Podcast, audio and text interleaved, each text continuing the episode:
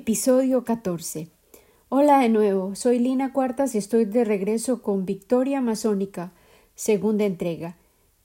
Esta está dedicada a la vida de María del Pilar Uribe, mi madre, una joven mujer a las puertas de su vida adulta en Medellín, Colombia, al final de los años 60. El episodio de hoy se titula La casa de muñecas con la ventana quebrada y el regreso del gato de la herida fétida. Ven, siéntate a mi lado. Te voy a compartir un secreto.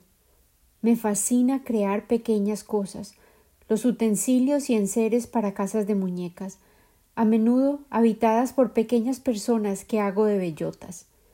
Las miniaturas me inspiran y siempre he sentido que al construirlas me otorgan la ilusión de que tengo el control. Este pasatiempo de hacer cosas hermosas minúsculas para una residencia imaginaria me seduce y hechiza mis manos inquietas y además distrae mi mente creativa hiperactiva que siempre está buscando maneras concretas para expresar mis ideas. Una casa de muñecas puede, de hecho, estar ordenada, parecer siempre limpia, ser ingeniosa, atípica y única puede convertirse en mi reino imaginario y permanecer inmaculada e intacta hasta que yo intervenga, a no ser que se me ocurra dejarla fuera y así les proporcione la oportunidad a las lagartijas y a las ardillas de destrozar mis tesoros, travesuras que de hecho poco a poco he aprendido a aceptar con buen humor. Ayer, cuando debía haber estado escribiendo este episodio, Elegí trabajar en mis miniaturas, tal vez porque mi mente necesitaba esa distracción para poder procesar todas las emociones que esta parte de la historia de mi madre ha despertado. A medida que pintaba unas escaleras que construí con palitos de paletas, comprendí que mi madre, de hecho, había elegido casarse y llena de entusiasmo cruzó el umbral hacia su propia casa de muñecas. La pequeña casa a la que yo llegué como bebita fue el contenedor físico del intento de Jaime y María del Pilar de crear un hogar feliz y perfecto. Ahora, con el privilegio de poder mirar atrás, cincuenta y tres años más tarde, sé que en esa casa había por lo menos una ventana completamente rota, y por allí se colaron ráfagas de traición y engaño que impregnaron el ambiente desde el comienzo. Este es el episodio del matrimonio. Aquí habíamos quedado de encontrarnos el episodio pasado. El 25 de mayo de 1968, en esta semana precisa, hace 53 años, Jaime y María del Pilar convocaron a sus amigos y familiares a la parroquia del Verbo Divino para jurarse fidelidad y devoción a una hora absurda, a las siete de la mañana. Frente a la concurrencia, mi padre declaró Yo, Jaime, me entrego a ti como tu esposo, María del Pilar, y prometo guardarte fidelidad en la alegría y en el dolor, en la pobreza y en la prosperidad, en la salud y la enfermedad, para amarte y honrarte hasta que la muerte nos separe. Y, a continuación, mi madre le respondió Yo, María del Pilar, te recibo y me entrego a ti, Jaime, como esposa, y prometo guardarte fidelidad en la alegría y en el dolor, en la pobreza y en la prosperidad, en la salud y en la enfermedad, para amarte y honrarte hasta que la muerte nos separe. Luego intercambiaron argollas, símbolos de amor y lealtad, y en nombre del Padre, el Hijo y del Espíritu Santo. Amén. Sin embargo, la realidad era que mi padre estaba mintiendo desde el comienzo de la ceremonia. Su amante estaba entre la concurrencia en la iglesia. Por supuesto, mi madre no tenía idea y desempeñó, ingenua, su parte, rodeada de su familia más cercana y sus amigos, así como los amigos y parientes de Jaime.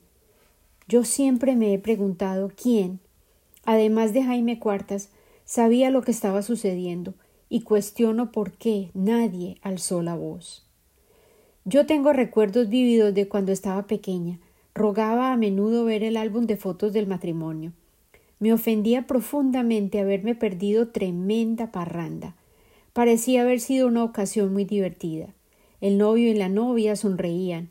Había declaraciones de amor y amigos y parientes que parecían llenos de orgullo y satisfacción.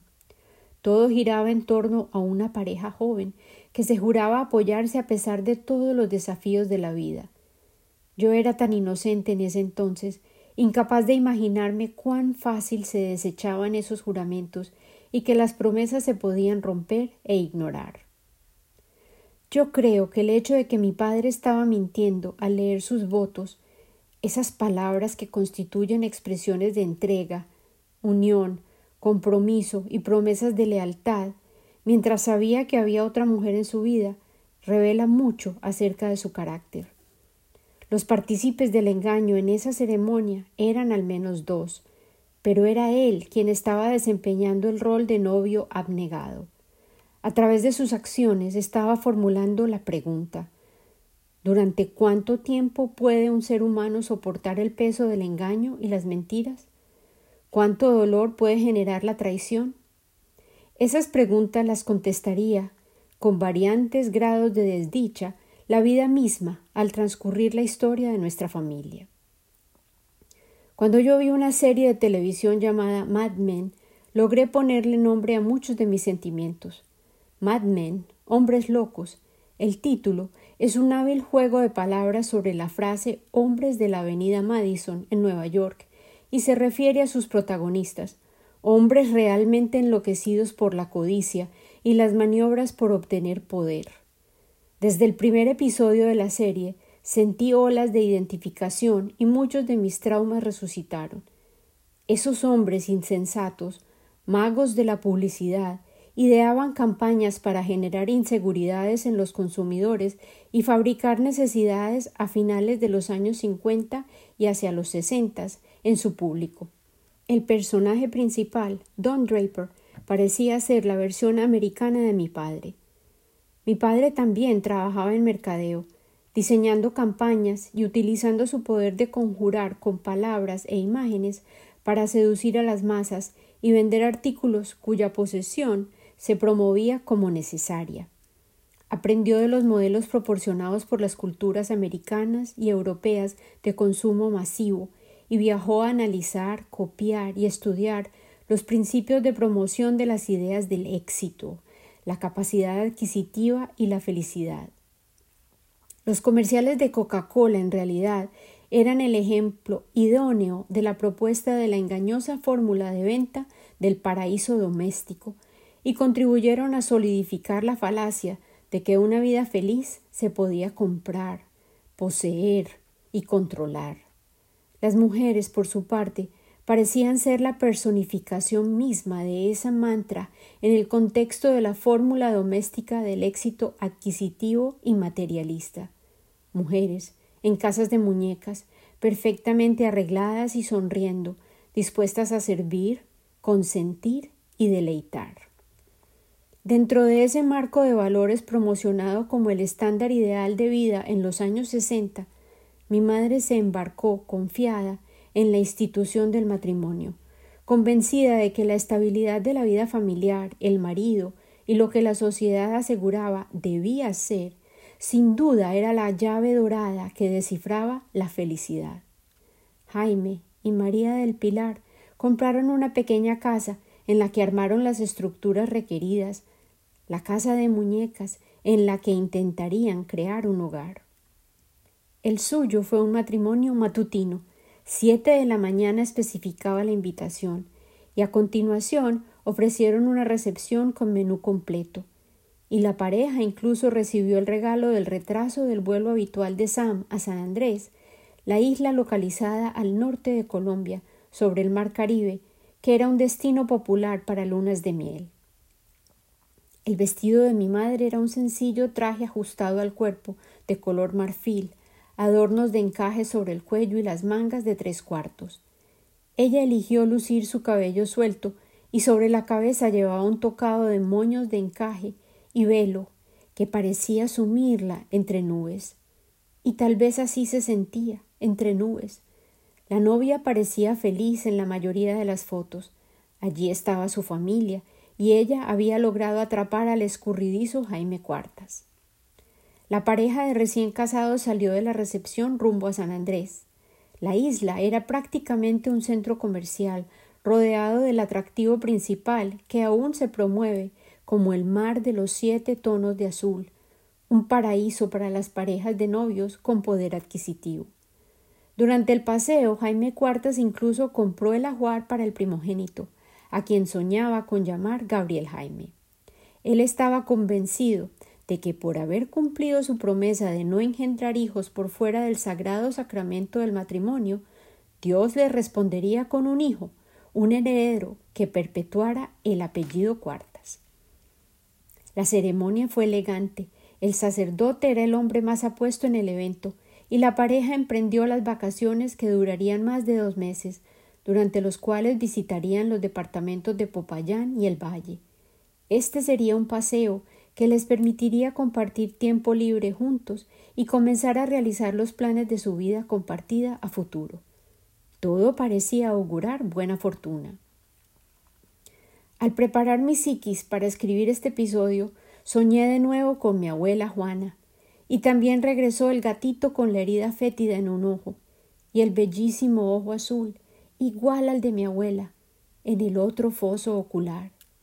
Y una vez más mi abuela me recordó la capacidad de observar las tragedias del mundo, los desastres que nos rodean, el dolor que nos causamos los unos a los otros, especialmente aquellos que son más vulnerables e indefensos, y paralelamente aferrarnos a las asombrosas fortalezas del corazón humano y el poder que tenemos para realizar cambios, para proponer nuevas ideas, para descifrar mejores maneras de coexistir, de relacionarnos.